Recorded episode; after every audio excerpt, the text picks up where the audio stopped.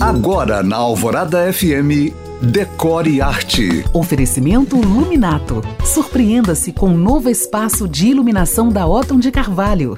Quando eu era adolescente, eu conheci um casal muito feliz no casamento que dormia em quartos separados. Eu me lembro que eu achava isso estranhíssimo. Hoje não acho mais. Não sei se existem dados brasileiros, mas pesquisas da National Sleep Foundation e da Better Sleep Council, duas organizações americanas especializadas em questões de saúde relacionadas ao sono, descobriram que um em cada quatro casais escolhem dormir em quartos separados. Fato é que hoje, do alto da minha maturidade, eu entendo que muitos casais que optam por quartos individuais o fazem em nome de um sono melhor e até de uma melhor relação. Pois um dos parceiros pode roncar ou usar o banheiro com frequência. Os indivíduos podem ter horários diferentes ou preferências conflitantes, como barulho, luz e temperatura. E pensando bem, ter nosso próprio quarto é ter mais liberdade. Liberdade para decorar e ter o que queremos,